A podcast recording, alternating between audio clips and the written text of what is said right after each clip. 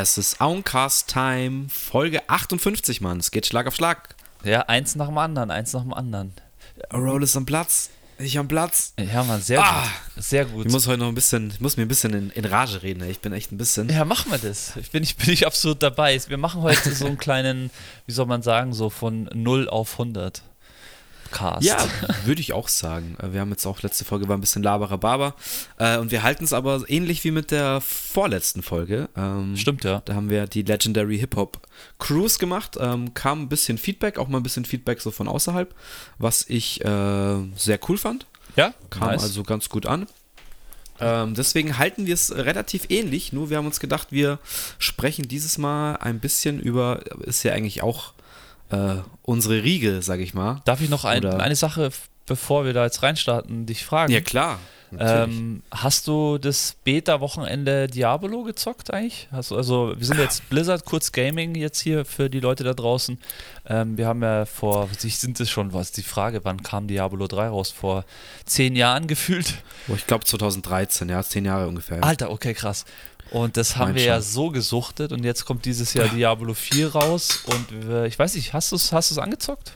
Ja, ich habe es angezockt letzte Woche. Nice. Ähm, nur zu deiner Information, weil ich weiß, dass du es dir eigentlich auch. Ich sehe gerade, ich muss ganz kurz ein bisschen runterpegeln. So. Ähm, du hast es dir auch geholtet. Warum warst du nicht da? ich, ja, ich bin da nicht reingekommen an dem Tag, wo ihr gespielt habt. Ich habe am Sonntag dann noch irgendwie zweieinhalb Stunden gezockt. Also, ich hab's also nicht nur zu deiner Information, dieses Wochenende ab morgen ist auch wieder. Morgen ist die, ist die, ist die offene Beta. Das weiß ich Letzte doch, Woche war, aber. Achso, gut, ich ähm, wollte es dir nur sagen. Vielleicht hast du es ja nicht mitbekommen. Das, doch, doch, doch, das Ah. weiß ich schon, aber man kommt ja dann eh immer dann, also zu den Hauptzeiten kommst du ja nicht rein. Also da musste ich ja schon vorher einwählen. Also, da musste ich echt sagen, wir sind alle, wir haben angefangen letzte Woche am- Freitag nach der Arbeit, um so um 17.30 oder so, war der Grow, der Lars, Fabi und der Scotty, liebe Grüße, äh, falls es jemand hört.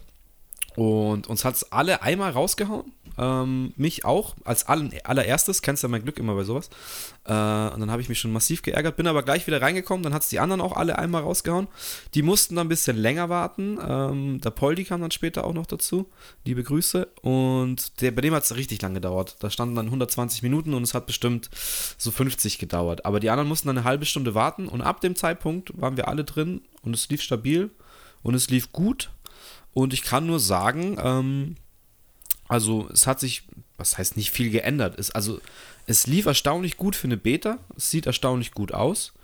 Ähm, es, wir waren gleich in der Suchtspirale. Also es, es ging gleich wieder los, dass wir halt einfach, einfach blöd vor uns hergeklickt haben und durch die Dungeons gecrawlt sind. Äh, und ich habe es dann nicht ganz geschafft, bis auf Level 25 zu zocken. Ich glaube, die anderen dann schon. Ich habe dann auch am, am Samstag und, und Sonntag nicht mehr so viel ähm, reingebuttert. okay. Aber das, ähm, ja, ich habe es ja schon vorbestellt, deswegen hatten wir die Beta letzte Woche. Und ähm, ich werde jetzt vielleicht am Wochenende auch noch, um, schauen wir mal, ob es die Zeit hergibt, äh, auch noch mal reingucken, ähm, weil es hat echt Spaß gemacht. Vielleicht noch mal einen anderen Char Charakter ausprobieren, einen anderen Jar.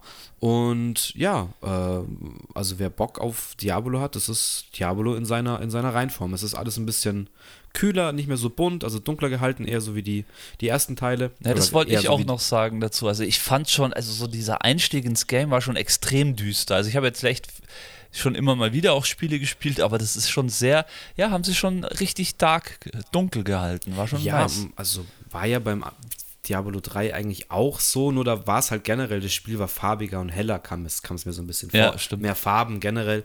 Ähm, und da ist jetzt alles, ja, es ist, mei, die Stories sind halt immer relativ dämonenlastig, blutlastig und irgendwie auch ein bisschen ekelig. Überall Leichengeflatter und keine Ahnung. Ja. Aber das gehört ja irgendwie zu der Serie dazu und ähm, es hat echt Spaß gemacht, wieder mit seinem Charakter verschiedene Builds auszuprobieren und ähm, ja, ein paar Items sind auch, äh, Legendaries sind auch schon gedroppt. Ach krass, okay. Ähm, Geht's ab? Ja, Ja, äh, okay, feier ich. Ja, cool, das wollte ich nur kurz wissen, wie das so war bei euch. Äh, nice. Äh, da, genau, das haben wir ja auch in unserem Game-Cast, haben wir da auch drüber gesprochen, dass das kommt dieses Jahr. ja, Genau, aber das ich ist- freue mich. Ja, du, was, du freust dich auf jeden Fall? Ja, definitiv. Das wird auf jeden Fall. Ähm, ist ja dann auch wieder, also wie gesagt, Diablo 3 ist äh, zehn Jahre her und ähm, kannst du auch immer noch super spielen. Deswegen freue ich mich, dass man wieder ein Game hat, wo man dann auch in unregelmäßigen Abständen äh, mit, ja, auch dass du mit anderen Leuten zocken kannst, immer schön zu viert in einer Gruppe. Ja. Das wird auf jeden Fall ein paar Sessions geben und es ist ja jetzt im Gegensatz wie so ein Shooter oder ein COD oder was auch immer geht es halt easy von der Hand. Da spielst du halt mal drei, vier Stunden und ähm, droppst ein paar Items und ähm, bildest dein Bild halt irgendwie um und ja, ist halt, ist halt ein cooles Spielprinzip. Ja, Mann, echt nice. Gut, Ja. dass du mich da jetzt angesprochen hast, da komme ich, fühle ich mich gleich ein bisschen fitter. ja, auf jeden Fall. Nee, auch ähm, immer mal gut so einen kleinen Schwank aus, der, aus dem Aktuellen. Ähm, weil eigentlich, ähm, genau, wir machen heute ja eigentlich äh, einen Podcast über, ja, so wirklich aktuelles Thema ist es nicht. Ähm, Nee, wir machen wieder was, wie gesagt, da habe ich ja angeknüpft. Das ist ja eigentlich so unser Metier, ähm, wo wir auch äh, uns geübt haben schon oder was wir auch angestrebt haben in unserer musikalischen Vergangenheit. ja, Mann. Wir präsentieren jetzt unsere, was heißt unsere? Allgemein wahrscheinlich so die, die Legend, also so wie es letzte Mal mit den Crews war, wollen wir es jetzt mit Producern machen. Ja, Mann, Producer. Heute ist Producer-Time, würde ich sagen. Und das ist ja schon auch immer für uns interessant gewesen.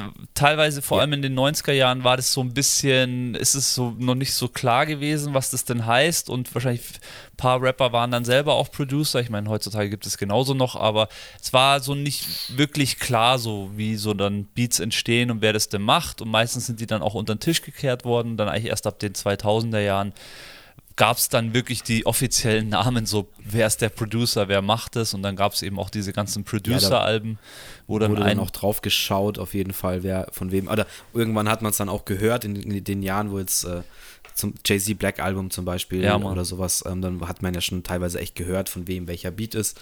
Und wir wollen jetzt so, natürlich, wir haben über viele auch schon gesprochen. Wir hatten, glaube ich, auch in der Folge mit N-Rock ähm, schon ein paar angesprochen, aber wir wollen jetzt einfach mal so eine Liste droppen an wirklich ähm, guten Leuten, an Leuten, die abgeliefert haben, Ja, ab Mann. den 90ern in die 2000er rein.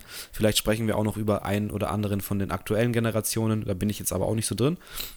Und ja, einfach mal ein paar Namen droppen und ein paar Songs, die die gemacht haben, um euch vielleicht auch wieder zu inspirieren, einfach äh, vielleicht auch mal reinzuhören oder sich auch mal mit diesen Producern zu beschäftigen, was Ja. die alles gemacht haben. Und vielleicht entdeckt ja jemand auch wieder irgendwas Neues, was er nicht kannte, nicht wusste. Das ist unser Ziel, genau wie mit den Crews. Ich muss ja auch sagen, es hat mich immer schon interessiert, damals eben auch auf den CDs immer hinten drauf geschaut, wer hat produziert. Ähm, jetzt äh, mittlerweile, klar, schaut man dann auf Spotify oder auf iTunes irgendwie äh, nach, wer da Produzent ist. Ich finde es teilweise im Moment mittlerweile schwieriger, ist es schwieriger geworden, das nachzuvollziehen. Außer es sind, Ja. sind jetzt wirklich irgendwelche Producer-Tapes oder Mixtapes von Producern, das ist natürlich dann einfacher, aber diese ganzen Namen mittlerweile, die da bei Spotify stehen, das ist jetzt nicht mehr so klassisch wie bei so einer CD, wo hinten drauf steht, produced by Dr. Dre zum Beispiel oder was weiß ich, was halt da immer dann da stand. Also das ist Ja. ein bisschen schwieriger geworden, finde ich. Früher war es halt auch ein bisschen, ja, wie du sagst, mehr Arbeit. Man musste ins Booklet schauen, musste sich da durchwühlen. Meistens war es ja auch in Schriftgröße 2 so gefühlt. Und jetzt mittlerweile klickst du halt einmal drauf. Also ist ja auch das Gute, dass du das digital mittlerweile ja siehst. Du siehst die Songwriter, du siehst die Producer. Ähm, du kannst das alles nachschauen. Es ist ja gut, dass das alles mittlerweile auch öffentlich leicht nachvollziehbar ist, wer das gemacht hat. Ähm, aber ja, ich, ich glaube, dadurch, dass sich, das wird auch sicherlich noch ein Thema im Podcast irgendwann werden, dass sich ja auch alles jetzt auf einem Level von, von Soundqualität und Sounddesign abspielt Ja, und Mann. alles auch relativ ähnlich klingt, hat es so diese klassischen Producer, wo man schon rausgehört hat, wer den Beat gemacht hat. Das gibt's, finde ich, nicht mehr so. Oder vielleicht gibt es auch heute noch so. Vielleicht gibt es ja jetzt, äh, ich sag mal, wir sind ja auch schon, gehen in die Boomer-Richtung auf jeden Fall, gerade was Hip-Hop angeht. Ein paar gibt es schon noch, wo du es hörst. Also bin ich schon, bin ich schon Ja, der ich Meinung. will ja nicht sagen, dass es das nicht. Das wollte ich auch gerade sagen. Vielleicht sind ja die jüngeren Generationen heute, haben vielleicht auch so ihre zehn Producer, die sie halt immer erkennen oder Ja, äh, schon wissen, von wem der Beat ist. Ich, für mich ist es schwieriger geworden, muss ich ganz ehrlich zugeben. Ja, aber es liegt halt auch daran, weil wir halt bei weitem nicht so viel neue Musik konsumieren wie vielleicht manche andere. Aber es Ja, gibt stimmt absolut äh, Producer, wo du es erkennst. Und dann ist ja heutzutage ist ja schon Standard. Ich meine, das haben sie ja früher auch, hat ja auch keiner gemacht, dass jeder sein, sein Kürzel am Anfang irgendwie reinhaut. So, Mixo McCloud Ja, genau. den Deutschen. Oder, oder das klassische Kitsch Creek ist natürlich Kitsch auch. Creek, ja, Habe ich genau. auch noch nicht reingehört. Da kann man auch kurz anschneiden. Trettmann hat sein letztes Album mit Kitsch Creek, äh, Insomnia, glaube ich, Ja. ähm, wenn ich mich jetzt nicht täusche. Richtig, rauskommt. ja.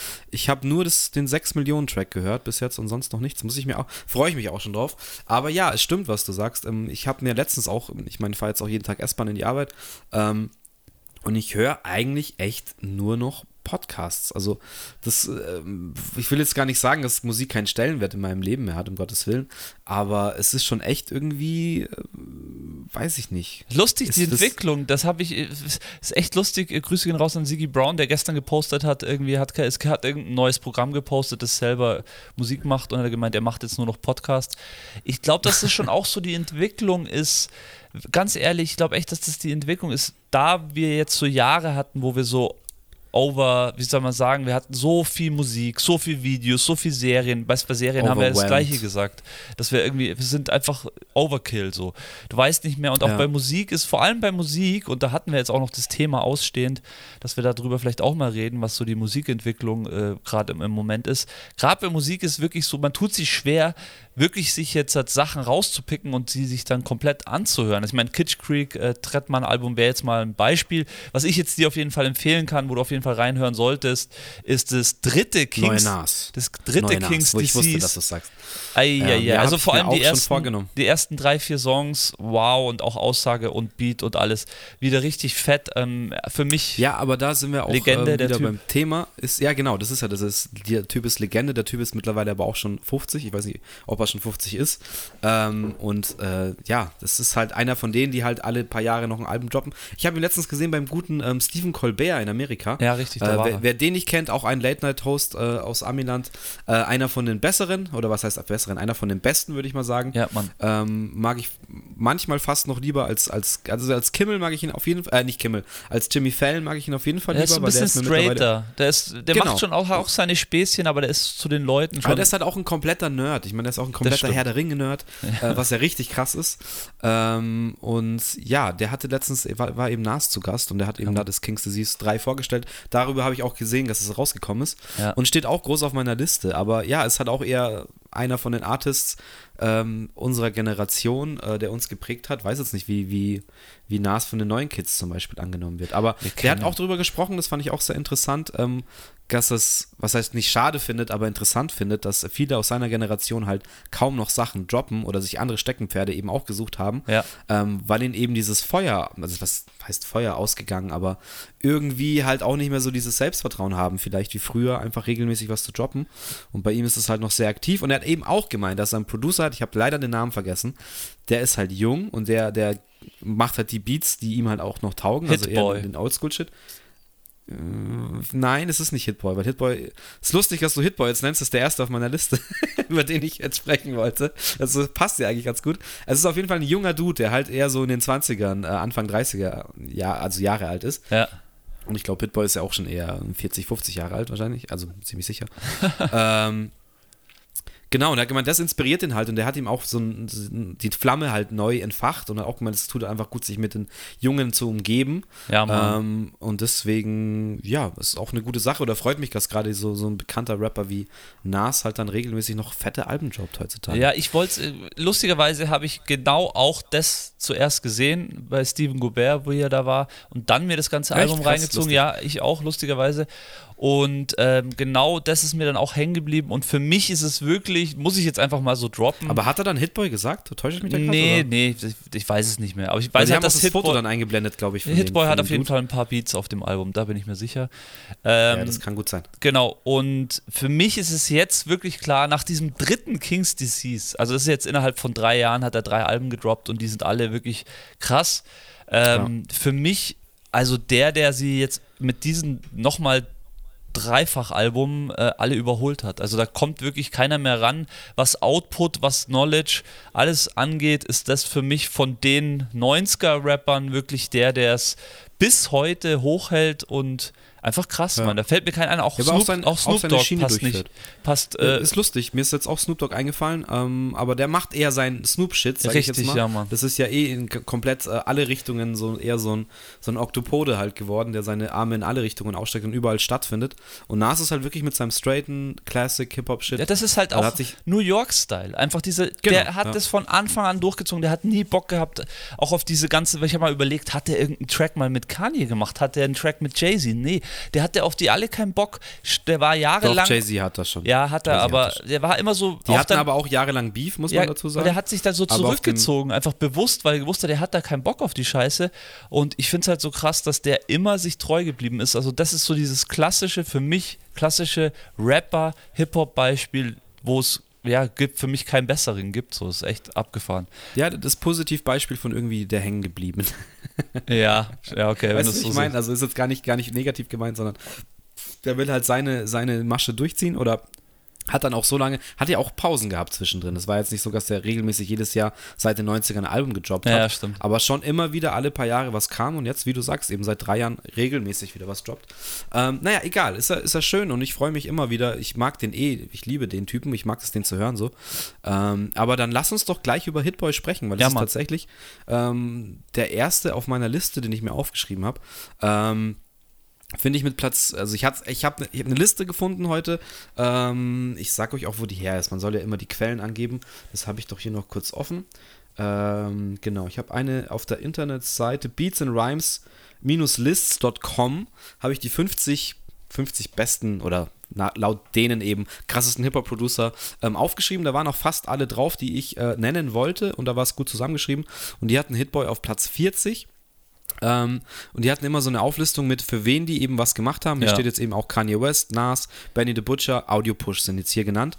Und die zehn, die zehn krassesten Hitboy Productions sind dann jetzt immer. Also so ist meine Liste aufgebaut, nur zur, damit die Leute das auch, äh, damit wir die abholen. Ja, Mann. Ähm, was als erstes hier steht und was mir sehr imponiert hat und was ich auch nicht wusste, ist äh, N. N. Punkt, Punkt, Punkt in Paris Ja. von Kanye West und Jay-Z Hat er gebaut. ist von ihm produziert. Ja, Mann. Backseat Freestyle äh, von Kendrick Lamar, was ja auch einer der Ah, krass, ja. Lieblings-Kendrick-Tracks ist, ist von ihm produziert. Äh, und dann ist auch King's Disease hier noch genannt. Ja, Mann. Äh, und dann noch ein paar Tracks, wo ich leider nicht weiß, von wem die, also für welche Artist er es gemacht hat. Aber ja, es ist auch ein, äh, ein Producer, der immer wieder mal aufgetaucht ist. Ähm, bei irgendwelchen krassen Sachen. Wie gesagt, bei N. Punkt, Punkt in Paris habe ich es nicht gewusst, dass er das gemacht hat, weil das ist ja wohl einer der krassesten Banger-Beats Ever, ja. ähm, ever. Ja, Also, Mann. ja, kann man schon so sagen. Generell das Album von Jay-Z und, und Kanye haben wir auch schon letztens drüber gesprochen. Watch Bei the den, Throne. genau, bei den Lieblingsvideos war ja Otis, glaube ich, ähm, dabei. Da am Start, ja. Hast du genannt, ja. Ähm, ja, generell sehr krasses Album und vielleicht auch eins der letzten Alben, wo auch so eine Mischung an verschiedenen Producern halt äh, irgendwie auch abgeliefert hat, oder? Oder hat er auch viel Kanye gemacht? Das weiß ich jetzt gar nicht. Ähm, du sag nochmal, welches Album meinst du? Bei Watch the Throne. Ähm, nee, Wish- Wish das war so, war so ein bisschen gemischt. Also Kanye hatte natürlich schon, schon, ein paar Beats am Start, aber die haben einfach geschaut, und das ging da ja schon los in, zu der Zeit. Ähm, da ging es einfach darum, so dem, die, die besondersten Beats zu haben, weil ich Ja. denke, so ab den äh, 2010er, oder wann kam es? 2009, glaube ich, Watch the Throne. Ähm, Echt, 2009, echt? ja. Das ist so alt. ja, Mann, da, ja, Ja, war, ist, ja, aber ein krasses Album, weil das ist auch, das, das merkt man halt, dass das von den Produktionen halt so wirklich handverlesene Sachen sind. ja, ist special, Ähm, ja, auf jeden Fall. Also einfach, das ist halt Kanye hin, Kanye her. Jetzt sind wir wieder bei dem Thema. Wir reden über jede Folge irgendwie über, ein bisschen zu viel über ihn. ja, wir können den auch gleich aber- mit abfrühstücken von mir aus, weil der ja, Ja, der, genauso den, als. den hat die Liste sogar auf irgendwie Platz 3 oder Platz 4. Ja, ja, äh, meiner Meinung nach, was, was das angeht, äh, zu Recht. Das ist natürlich. Äh, übrigens, äh, Watch the Throne 2011, nur damit wir das auch korrekt oh haben. ja, okay. Ähm, ja, Kanye natürlich ein genialer Beat-Producer, kann man einfach sagen, was man will. Ähm, unzählige Hits, ob für sich selber, aber auch in seiner Anfangszeit mit seinen, haben wir auch schon, wir haben ja eine eigene Folge über ihn gemacht. Ich Ja, glaube, da Mann. kann man das auch am besten nachhören. Ähm, aber ein genialer Beatproduzent und, und natürlich auf seine Art und Weise auch irgendwie ein hängengebliebener, aber was der mit Samples halt dann gemacht hat äh, und was für ein Perfektionismus der in der musikalischen äh, Interpretation dann eben von Samples hat, ist schon krass. Und ich habe es, glaube ich, in, in dem Podcast auch schon oft gesagt, immer wieder crazy ist das YouTube-Video zu sehen, wo er sich halt dann für, ähm, wo er das Harder, Better, Faster, Stronger von, von Daft Punk halt gesampelt hat Ja. und sich dann eine Woche bevor eben der Track rauskommen sollte, nochmal Timberland äh, ge- reingezogen hat, über den sprechen wir natürlich auch noch, ähm, dass der die Drums nochmal neu macht, weil ihm die Drums halt nicht taugen. Ja. Und Timbo sitzt dann da, spielt eigentlich dasselbe nochmal ein und, sagt, und dann sagt Kanye so, jetzt ist fett. Und Timbo sagt, ja, okay, ich habe eigentlich nichts anderes gemacht, aber wenn es für dich jetzt so, wenn es dir jetzt deinen Seelenfrieden gibt, so, dann passt halt. Ähm, das, ja, zeigt halt irgendwie auch diese, diese Verrücktheit von Kanye aus, aber Lucifer, son of the morning. I'm gonna Ja. take you out of her. Das ist auch für, auch für Jay-Z, äh, so, das ist ja auf dem Jay-Z, auf dem Black Album. Ja, Mann. Ähm, auch sein ganzes erstes Album, man sieht es auch, klar, ich möchte jetzt nicht so die, die Hype-Trommel für Kanye ähm, rühren, aber der hat ja diese, diese Doku auf äh, Netflix, diese dreiteilige. Und im ersten Teil davon, ähm, es behandelt ja so ungefähr die ganze Produktionsphase von seinem ersten Album, das er nebenbei so gemacht hat, äh, während er halt dann irgendwie die ganze Zeit gewartet hat, dass er einen Major-Deal von Rockefeller kriegt. Ja, Ähm, stimmt. und allein dieses ganze erste Album, das ist musikalisch und, und Beat-Production-technisch echt auf einem Level, das ist schon crazy. Der war schon auch immer, immer seiner Zeit voraus. Ja, cooler Typ, Kanye auf jeden Fall. Ähm, das Ja, ja. werden wir heute nicht so weit, weit austragen. Ähm, genau, Kanye, jetzt überlege ich gerade, wen ich dann, wen man dann noch nennen, nennen kann. Ich habe auch so viele hier stehen. Ähm, ja, also ich wollte eigentlich äh, auch so aus den 90ern, auch wenn man nicht immer nicht wirklich sagt, das ist eigentlich kein klassischer Produzent, aber ich würde gern P. Diddy nennen, Puff Daddy. Oh der ja, sich habe ja ich nicht auf der Liste, das ist sehr cool. der sich ja schon, der schon viele Sachen äh, rausgebracht hat, ob er dann selber am Beat war, sei mal dahingestellt, aber er war Nee, der. das nicht, aber er ist der klassische und wahrscheinlich eine mit einer der ersten Executive Producer. Ja, Mann. Die halt dieses ganze Projekt überwachen, der natürlich seine Beatmaker hat, der seine Rapper hat und der dann schaut, dass das Beste eben zusammenkommt. Und ähm, mit Sicherheit in den Jahren, also Bad Boy, äh, die ganze Saga, die haben auch ähm, Sachen rausgehauen. Gerade die ganze Jiggy-Zeit dann eben, auch, auch nach Biggie mit, mit ähm, Muse, wollte ich schon sagen, mit Mace. Ja. Ähm, und jetzt fallen mir die Namen leider nicht ein. Aber die haben natürlich so eine ganz neue Mischung aus RB und eben Hip-Hop gebracht, die halt in der Zeit komplett durch die Decke gegangen ist. Also 112 äh, war auch verdient dabei, auf jeden Fall. Bitte? 112 war doch die RB-Crew, die, sie- die sie am Start hatten, oder? Hießen? Ja, also wie gesagt, ich bin da leider mit den Artists, dann komme ich in der Zeit ein bisschen durcheinander. Da bräuchten wir jetzt Shoutout an, an, an Flexinger äh, von den Twinnies äh, und Benjo natürlich auch, die kennen sich da eher aus. Die haben auch die CDs wahrscheinlich noch alle original von den ganzen äh, Interpreten, von den ganzen Bad Boy-Leuten. ähm, aber ja, es war auch in der Zeit, die kamen dann alle mit ihren fetten, weißt du, die ganzen Videos waren ja, auch so krass. Und das ist ja auch das, wo die, die dann am Immer Start Hype war. Williams Ähm, Video, immer Hype. Genau. Hype immer Williams. bling bling, immer Beleuchtung, immer von unten in irgendeinen Tunnel, wo sich alles dreht und keine Ahnung. ähm, mega. Das war in der Zeit dann so Ende der 90er äh, schon crazy, was da abging. Ja, ich glaube, es kommt auch wieder zurück. So, ich glaube, so, so ein Buster Rhymes oder so ein Hype Williams Video, so bombastisch mit so äh, Backlicht, mit so Licht von hinten und so, das kannst du alles wieder machen. Das kommt alles wieder richtig nice. Ähm, das ist so jetzt so auch der Hip-Hop, der gerade wieder lebt. So dieser 90s RB kommt wieder, meiner Meinung nach. Und deswegen wollte ich auf jeden Fall P. Diddy nennen. Ja, Cruise haben wir dazu Ja, cool. auch gesagt. Äh, vielleicht in dem Zuge, lass uns äh, Jermaine Dupri nochmal auch ansprechen. Der oh ja, den habe ich auch in einigen der Vorbereitung genannt, habe ich jetzt aber auch gar nicht aufgeschrieben. eigentlich ja, cool. nice äh, Rapper an den Start gebracht hat und unter anderem die Female Rapperin äh, Dabrat zum Beispiel, auch, äh, auch Dabrat. sehr, Dabrat, Entschuldigung. Ähm, und äh, Ja, war Jermaine, auch im, im Flipmode-Squad dann von, mit Buster Rhymes und, und äh, der restlichen Crew dann, glaube ich, die hatten ja eine eigene, äh, eigene Crew quasi dann noch. Da hat auch, glaube ich, JD oder Jermaine Dupri sehr viel gemacht dann, glaube ich, in der Zeit. Ah, okay, der, genau, also der ist ja auch, denn- äh, hat auch selber, er hat auch selber gerappt, Jermaine Dupri, so, Ja, eher, er so, eher so ähnlich wie Diddy, deswegen passen die ganz gut zusammen, so teilweise sind sie dann aufgetaucht und äh, ja genau, JD war dann auch irgendwie als Rapper mit am Start. Ähm, ist jetzt lustiger, er hat wirklich viele Popnummern, der Mariah Carey hat er auch produziert, also der hat zu der Ja. Zeit wirklich so alles mitgenommen, was irgendwie ging und hat auch die richtigen Beats dann am Start gehabt. Das war schon recht nice. Also der hat da so diese Anfangs-Pop, Hip-Pop-Schiene so mitgestaltet mit Puff Daddy so Ah, ein ich- bisschen. Hab das jetzt gerade verwechselt, meine ich. Die haben sich so ein Ähm, bisschen gebieft auch immer. Ich glaube, jeder von den beiden hat immer versucht, so wer bringt jetzt den nächsten Hit an den Start. Ähm, Ja. Die haben sich so ein bisschen gebattelt. Also ich habe das hier ein bisschen verwechselt mit der Broad. Das war, ich glaube, das habe ich jetzt gerade verwechselt mit Raw Digger. Ja, Raw Digger, Das, ja, glaube genau. ich, war die Dame von, vom Flipmode. Ja, Ähm, richtig. Das hat damit nichts zu tun. Uh, Post Members, Baby Sham, Johnson Black, DJ Ice DJ Scratch, Dreddy, J. Doe. Was? Crazy, Radiga, Rampage. Okay, alles klar. Nee, das habe ich verwechselt. Alles dass gut. ich hier noch Scheiß Ja, erzähle. Jermaine Dupri, okay, gab es auf jeden Fall genug Videos von dem Herrn. Ähm, Ja. Sehr nice. Ja, 90s. Kannst gerne auch, äh, drop du mal. Was? Ja, ich, ich switche, ich google auch noch mittlerweile hier noch ein bisschen nebenbei, so wo ist jetzt hinter mein, mein Edit da. wo ich meine Liste habe. Hier. Ähm, ich hätte dann jemanden aufgeschrieben, der sehr viel für Outcast gemacht hat, dessen Namen ich jetzt so auch nicht im Kopf gehabt hätte, aber den man auf jeden Fall nennen kann, weil er eben äh, für Outcast sau viel, gerade aus der krassen Zeit, produziert hat. Und zwar der Miste, der gute Mr. DJ. Sagt dir das was? Nee, DJ sagt mir nix. Ich muss immer überlegen, weil Outcast vor allem beim ersten und zweiten Album hatten sie einen legendären Produzenten, der mir jetzt natürlich nicht einfällt. Ähm, ja, es könnte sogar sein, dass das ist. Also der hat auch so Sachen, äh, Elevators, äh, The Art of Storytelling, B.O.B., Miss Jackson, äh, The Whole World, The Art of Storytelling ähm, Gasoline Dreams und also lauter, lauter Banger dann eben auch von Outcast produziert. Ja, krass. Die ganzen krassen Classics. Also könnte sein, dass er auch von Anfang an mit dabei war, weil sie jetzt auch nur Associated Rappers haben sie nur Outcast aufgeschrieben. Ähm, deswegen dachte ich, ja, ich hätte jetzt auch nicht gewusst, wer B.O.B. Bombs of a Baghdad ist, finde ich auch einer der krassesten äh, Outcast-Tracks. Äh, Miss Jackson kennt ja auch jeder. Ja. Ähm, also, ja, kann man auf jeden Fall mal nennen eine der ersten Hip-Hop äh, ähm, Singles dieses Mrs. Jackson. War schon, war schon ein krasser Hit damals, muss man ehrlich sagen. Irgendwann ist es auch so ein krasser. Ist aber krass. Ich meine, mit, äh, äh, Entschuldigung, kannst nee, du gerne. Alles gut, nee, nee. Äh, mit jetzt, ähm, wenn, sie, wenn du jetzt an Roses denkst von Outcast oder Hey Ja, ja. was ja dann auch später kam, ja. das verstehe ich, dass das dann so durch die Decke gegangen ist und auch aus diesem Pop-Aspekt halt so gefeiert wurde.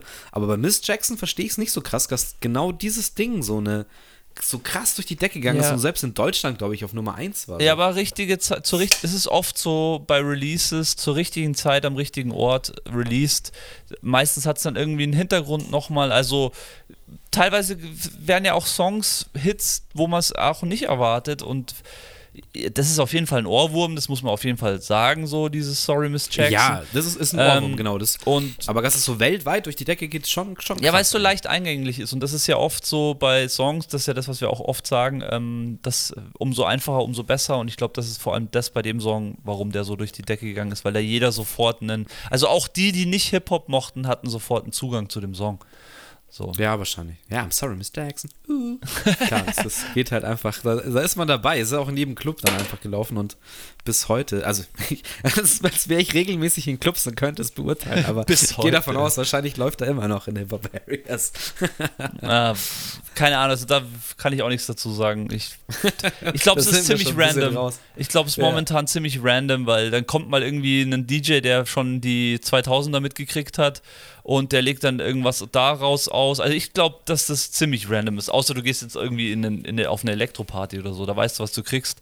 Aber heutzutage Hip-Hop, also ich meine, was ist schon Hip-Hop in so wenn jemand, wenn in einem Club steht, da wird Hip-Hop gespielt. Ich glaube, es ist sehr, sehr durcheinander. Ja, ja ähm, wahrscheinlich. Nice. Ähm, weiß nicht, ob du wusstest, ich habe mir ein Buch bestellt, leider auf Englisch. Es ist am 1. März rausgekommen.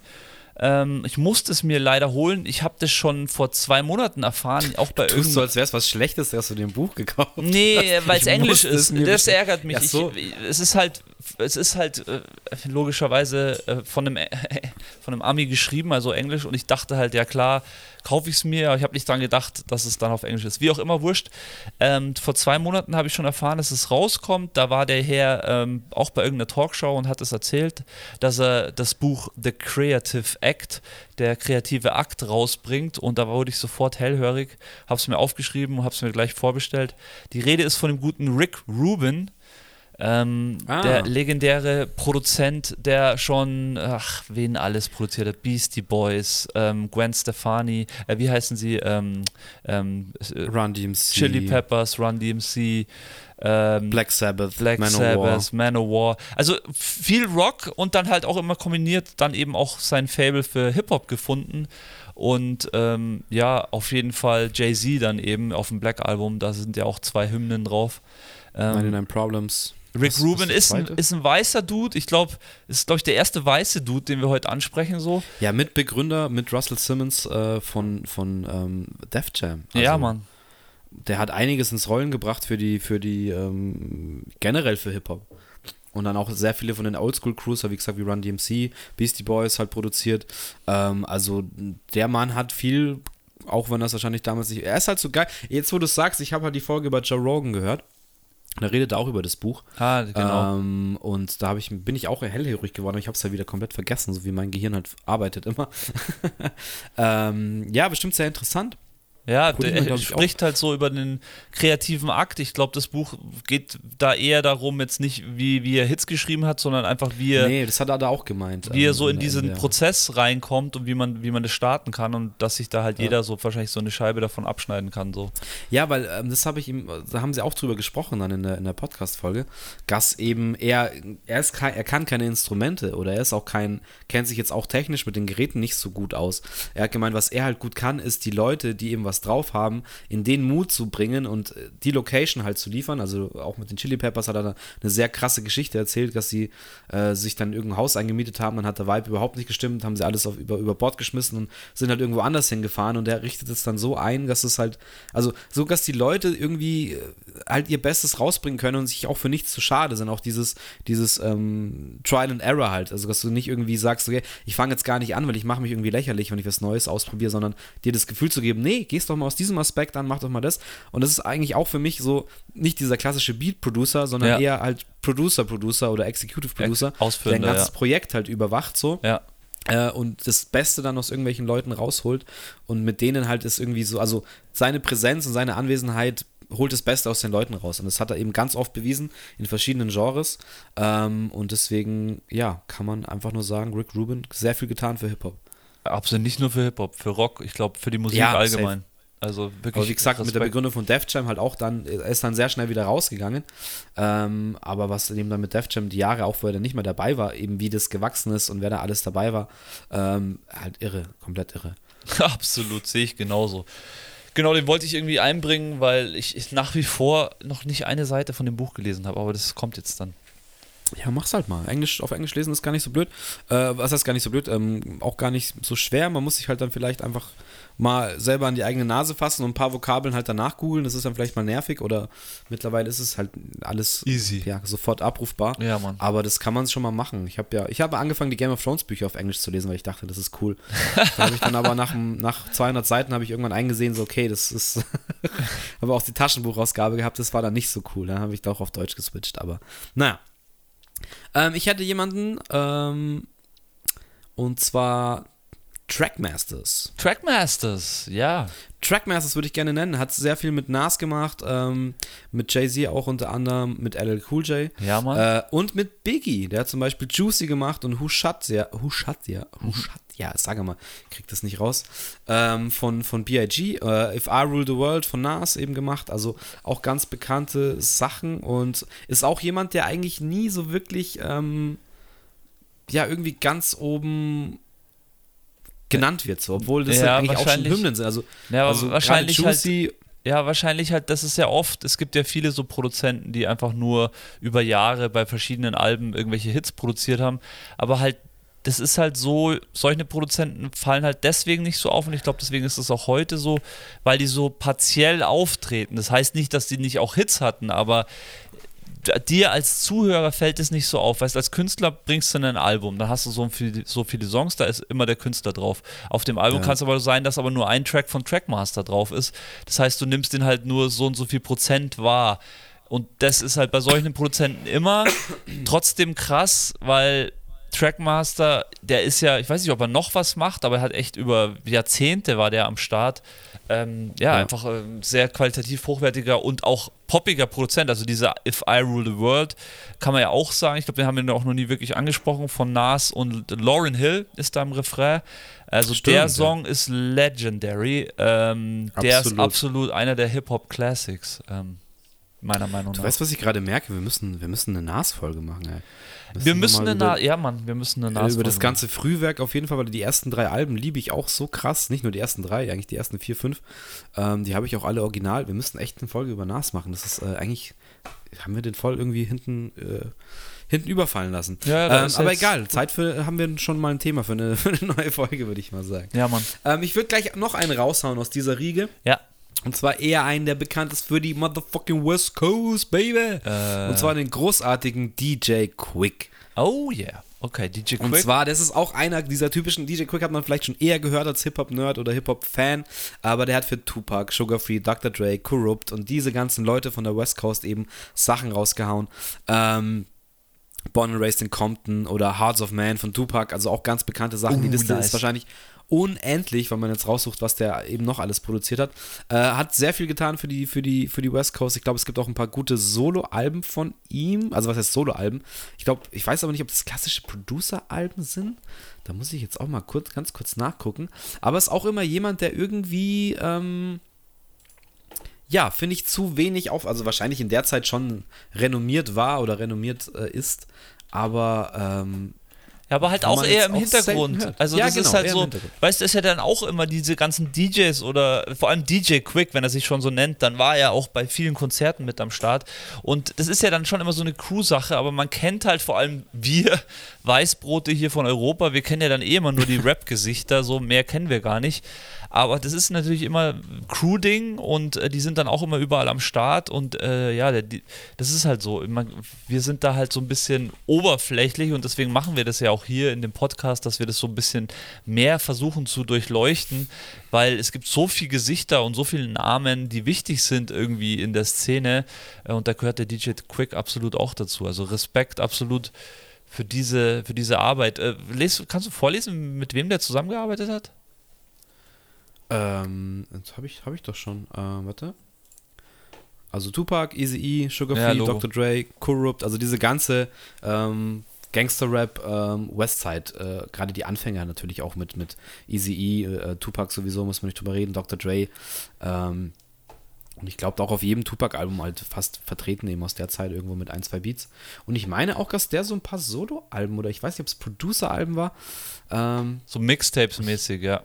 Ich meine schon. Ich, ich habe mich auch leider, gibt hier auch geile Cover, wo wirklich so mit wehender 80er Jahre Mähne ge geile Sachen da am Start hat. ähm, ich habe mich leider nicht so gut vorbereiten können auf die Folge, wie ich gerne wollte. Ähm, Quick is the Name. Ja, das ist doch auch ein ganz bekanntes Cover, Mann. Aber ich weiß jetzt. Also im Endeffekt haben die ja alle über Jahre auch, es gab ja so die richtige Mixtape-Kultur. Ja, auf dem Black Album ist er nämlich auch, genau, auf dem Black Album von Jay-Z ist er nämlich auch drauf. Ähm, jetzt steht irgendwie auch noch Talib Kweli taucht den auf. Ja, also auch ein Producer, der, wenn man in die Tiefe mal rein recherchiert, was der alles gemacht hat, äh, wahrscheinlich einem die Augen aus dem Kopf fallen. Ich bin auch so dumm, ich könnte auch einfach in Wikipedia mal kurz eingeben. Aber Das war ja auch über Jahre hinweg immer so auch das Ding, so Mixtapes an den Start zu bringen, dass irgendwelche DJs, die auch selber Producer waren, Mixtapes an den Start gebracht haben, wo dann trotzdem ähm, Rapper extra für das Mixtape auf Beats von dem DJ äh, gerappt haben und damit er das dann auf sein eigenes Mixtape packen kann. Das war ja so eine richtige Kultur. Für mich auch ein bisschen schade, dass das so ein bisschen verloren gegangen ist durch diese ganzen Streaming- und Spotify-Welt, weil ich, Ja, ich meine, mir geht es jetzt nicht darum, diese Tapes zu haben. Okay, Tapes sind schon cool, aber ich meine halt allgemein so, so ein Mixtape, so ineinander gemixte Sachen. Ich mu- muss immer hier jetzt raushauen, auch wenn es kein Superproducer ist, aber ich muss einfach DJ ähm, Funk Flex sagen, ähm, der die, einfach die Mörder- Mörder-Mixtapes damals in New York rausgelassen hat, so Mitte der 90er. Also so ein Funk Flex-Tape, ein Burner nach dem anderen und auch immer Ja, halt stimmt. kurze Songs, immer so eine Minute 50er, so nur eine Strophe mit Refrain oder so. Und dann kam schon der nächste Song reingemixt, äh, Übergang und so. Sowas gibt es nicht mehr so wirklich. Es ist schade, müsste man vielleicht auch mal wieder irgendwie starten. So. Sowas ist schon geil, wenn man sowas hat. Ja, fand ich immer geil. War auch immer mein Traum, halt so ein, so ein Producer-Album zu machen. Ähm, aber jetzt nochmal zu- kurz zu DJ Quick. Quick is the Name. Äh, er hat also das erste Soloalbum 1991. Also ist auch krass früh eigentlich, muss man, muss man sagen. Ja, Mann. Ist echt früh. Gut, hau noch einen raus. Ja, ich hau immer noch einen raus, absolut. Ähm, ja, die großen Namen, also einen Namen, deswegen hier, ich bin der Mann für die 90er. Ähm, ich möchte auf jeden Fall DJ Premier nennen. Ist klar, dass ich den nennen muss. Ähm, aus den guten D&Ds Studios, der Homie von Guru, die hatten zusammen die Crew Gangster, das haben wir auch schon öfters angeschnitten, aber der DJ Ja, Premier hat Brettelbreit in der Crew-Folge. Nur noch kurz zu meiner Liste. Ist auf meiner Liste auf Platz 2 der 50 besten Producer. Ja, ever, zu also Recht. Also wenn man da mal schaut, mit, Hip-Hop-Producer, finde ich auch. Mit dem, wem der, also ich habe nur drunter geschrieben, alle. Er hat halt mit allen, also der hat mit so vielen Ja. Big Daddy Kane, der hat von den Jungen bis zu den Alten, ich meine, der, Alle. Der hat auch äh, irgendwelche Pop, äh, ich glaube Mary J. Blige, ich weiß nicht, Mariah Carey, glaube ich, hat er auch. Also er hat, glaube ich, der hat so viele bedient mit Beats und äh, das Coole ist halt bei ihm, der hat wirklich dieses klassische Boom Bap Sample 90er Jahre New York Style Beats und man wusste einfach, das ist ein Premiere Beat. Meistens hat man es an den Drums erkannt, weil es so Sample Drums waren. Absolut. Ähm, Absolut. Das ist auch, das habe ich auch in der, in der Legendary Crew Folge gesagt. Primo. Wenn ich an wenn ich an den klassischen Hip-Hop äh, 90er Jahre Boom Bap Beat denke, dann denke ich an Primo Beats. Ja, Mann, und absolut. glaube ich, jeder große Artist hat sich schon mal einen Primo Beat irgendwo geholt oder die haben kollaboriert oder auch teilweise wurden einfach Beats eingekauft. Ähm, hier stehen Namen Guru, natürlich Drew, The Damager, Nas, Jay-Z, Royster 59. Aber die Liste geht halt endlos weiter wahrscheinlich. Ja, ich, macht der noch was? Das würde mich mal interessieren. Ich glaube, ich habe auch ja. immer mal wieder was gehört von dem, gell? Schon, der ist schon am Start noch. Natürlich. Also das hat auch, auch der Androck erzählt, Shoutout äh, in, der, in der Folge, wo, wo der Androck am Start war, dass er jetzt auch so die alten ähm, Disketten auspackt und die dann in Livestreams und so durchhört. Also der ist noch am Start. Ähm, ich habe jetzt hier auch nochmal eine Liste. Genau. Keras One, MOP, Afura, Nas, Notorious B.I.G., Mos Def, Jizza, Talib Kweli, Rakim und so weiter und so weiter. Alle. Also der hat wirklich für alle Größen des Raps halt Beats gemacht und ich glaube, jeder von diesen Großkalibern wollte auch irgendwann in seiner Karriere ein Primo-Beat und das ja. kann ich auch absolut nachvollziehen. Ja, so ist es. es ist wirklich, der ist wirklich eine Besonderheit, finde ich, weil der, äh, weil der wirklich die alle bedienen kann, weil der einfach dieses klassische Hip-Hop Ding so immer durchgezogen hat und jeder wusste irgendwie, okay, ich bin Rapper, also brauche ich unbedingt einmal in meinem Leben einen Primo-Beat. Also es ist irgendwie. Ja, so, so geht es eigentlich los, ja. Aber auch so diese krasse, du erkennst einfach einen Primo-Beat. Du erkennst einfach an der Art und Weise, wie die Drums geschnitten sind, wie das Sample gechoppt ist. Äh, klar, es ist auch so irgendwie der klassische MPC-Sound, ja, schlechthin Mann. wahrscheinlich. Aber er sticht halt einfach raus und das ist einfach so geil zu hören und es löst immer noch in mir, ich habe auch nach der, nach der unserer letzten, äh, vorletzten Folge ähm, dann irgendwann einfach mal, hatte ein Mietauto irgendwie für einen halben Tag oder für eine Stunde oder was und dann habe ich einfach mal Primo gepumpt und es war einfach mal wieder, oder äh, Gangster gepumpt so ja. und es hat, gibt, füllt den Akku dann mal wieder so auf und es ist, ähm, ja schön, wenn man dann mal wieder Momente hat, wo man Musik hört und dann solchen Banger auspackt, das ist halt geil. Ja, das tut sehr gut. Das ist äh, schöne Musik. Und ähm, ja, ich glaube, äh, ja, die sag du ein.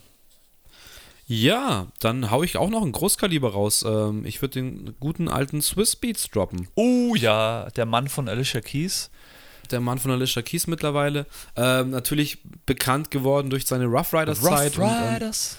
Und, ähm, DMX. Äh, und äh, Zusammenarbeit mit DMX dann natürlich auch. Ähm, hat aber auch viel für Jay-Z gemacht, äh, für The Locks gemacht. Ähm, Rough Riders Anthem ist von ihm. Äh, Good Times, Money Cash Hose. Jigger My Endpunkt äh, ist auch von ihm. Ah, der Party ist so fett. Uh, bring him out, bring him out, bring der, him der out. Hat, der hat diese ganzen Club-Hymnen gemacht. Touch it, bring it, name it, name it, auch von Swizzy. Also, ja. Und die Liste geht auch on and on and on and on and on. Also Swizzy ist einfach, den kann man nicht wegradieren. Der hat seinen Stempel auch richtig krass in der Hip-Hop-Szene hinterlassen. Und ist auch heute noch ein Charakter, den ich gerne sehe, gerne höre. Und äh, ja, auch jemand, dem ich gerne mal äh, in einem Gespräch lange über Hip-Hop äh, zuhören wollen würde. Absolut. Was mir da einfällt, für mich ist es der erste oder einer der ersten, die wirklich immer am Anfang eines seiner Beats auch seinen Vocal-Stempel mit aufgetragen hat. Ja, stimmt. Auch ähm, er hat er noch irgendwann angefangen, Hooks zu machen. Ja, genau, so, Hooks gemacht. So also, aber bei, er ist so dieser, der warum, glaube ich, jetzt jeder seinen Stempel am Anfang draufdrückt. Ich meine, es hat natürlich auch andere Gründe, weil vieles Freebeats sind, die im YouTube irgendwie zum Runterladen sind und da muss halt am Anfang irgendwie einmal irgendwie das, das Signal kommen. Oh, Aber. Weißt du, was ich jetzt hier auch gerade noch sehe, was er gemacht hat? Was denn? Who's that girl? Na klar, EVE. Absolut. Krass, hatte ich gar nicht auf dem Schirm. Ja, Mann, Klassiker. Memphis Bleak like that. The Game Cassidy, I'm here for head. Ja. We in here, Jay-Z. Oh, ja, das ist einfach krass. Ja, man vergisst halt auch ganz viele Sachen. Der ist der wieder. Hymnenschreiber. Der ist echt so ein klassischer Hymnenschreiber. Für mich auch damals schon mit diesem Rough Riders. Der hat bei den Rough Rider-Alben hat der immer die ja, Hymnen Ru gemacht. Rough Riders Anthem. Ja, Rough Riders Anthem. Da hat er die Hymnen gemacht. Deswegen, ähm, und. Stop, drop, stop, äh, ja, okay. stop. Oh. no. Klar, absolut. Also der hat, wie gesagt, der hat sich so krass da reingeprägt und auch wenn du die Stimme hörst, wenn er da irgendwo reinschreit oder er rappt ja auch ab und zu mal, aber hat er dann so Hooks gemacht oder irgendwelche C-Parts oder ich weiß nicht, wie es nennen soll. Einfach, er, hat so, einfach, ja. er hat einfach Swiss Beat Sachen gemacht. Ja, ja Man kann es nicht anders sagen. Nee, ist cool und ja, äh, sehr, sehr besonders. Ich glaube auch erst da auch wieder, das war nicht so ein klassischer äh, Mega-Producer, der von Anfang an klar war, okay, ähm, das ist jetzt der und der Producer, sondern der ist so unterschwellig langsam durchgekommen und erst in den 2000er Jahren ähm, ist der richtig big geworden, da, obwohl er halt vorher schon krass viel krasse Sachen gemacht hat, wo man es noch nicht so wusste. So. Also vor allem zu ja. dieser Rough Rider Zeit in DMX. Klar ist dann Swiss Beat schon mal gefallen, aber das kam dann alles erst langsam so unterschwellig, was der schon alles oder wo der überhaupt oder was der überhaupt alles macht. Das ist krass. Ja, also gerade hier auch in Deutschland, dass es dann so angekommen ist. Man hat es immer wieder gehört, aber dann so diese volle Gänze zu checken, was der gemacht hat, ist schon echt, echt crazy. Ähm, ich würde ganz kurz noch einen nachreichen, weil es passt so zu Diddy von ja. vorher, was du gemeint hast. Ja. Und zwar, wer da viel produziert hat, das hatte ich jetzt auch nicht auf dem Schirm, dass der hier noch auf meiner Liste auftaucht, ist The Hitman.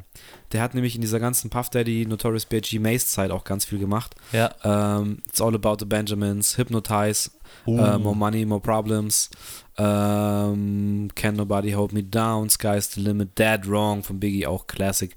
Ähm, ja, also kann man auch kurz einwerfen. The Hitman zieht es euch mal rein, was der gute Mann auch alles rausgelassen hat in den 90ern und Anfang 2000 Ja, da fällt mir wieder ein, wie wichtig, eigentlich schön, dass wir diese Folge machen, wie wichtig eigentlich so Produzenten sind, die natürlich immer im Hintergrund sind und die auch, ich meine, ich kenne ja selber auch viele, die nur produzieren wollten und Beats gemacht haben, die hatten auch gar keinen Willen, so vor, vor also sozusagen in, ins Rampenlicht zu treten aber ja. einfach so wichtig, einen nice Beat zu haben, oder? Ich meine, das ist Absolut. doch das Erste so. Klar kannst du scheinen, aber meistens kannst du besser scheinen, wenn du irgendwie einen Mörder-Beat am Klar. Start hast. Und jetzt sind wir auch bei dem Thema, was du vorher, jetzt es kommen die ganzen Sachen, die du vorher gemeint hast. Du hast vorher gemeint, ähm, Outcast hatten für ihre ersten Alben jemanden. Ich hatte ja den, äh, welcher war es? War das der Mr. DJ? Ja, äh, richtig. aber was du gemeint hast wahrscheinlich, und jetzt checke ich auch erst, äh, ist Organized Noise. Ja, Mann, richtig. Weil das die ist haben ja so fresh Crew. and so clean. Ja. Two Dope Boys in the Cadillac. Ja. Ähm, Southern. krieg's immer Southern nicht Cadillac. Cadillac. Nee, aber du fällt immer Playlist Cadillac Music. Genau. Ah, ja, ja.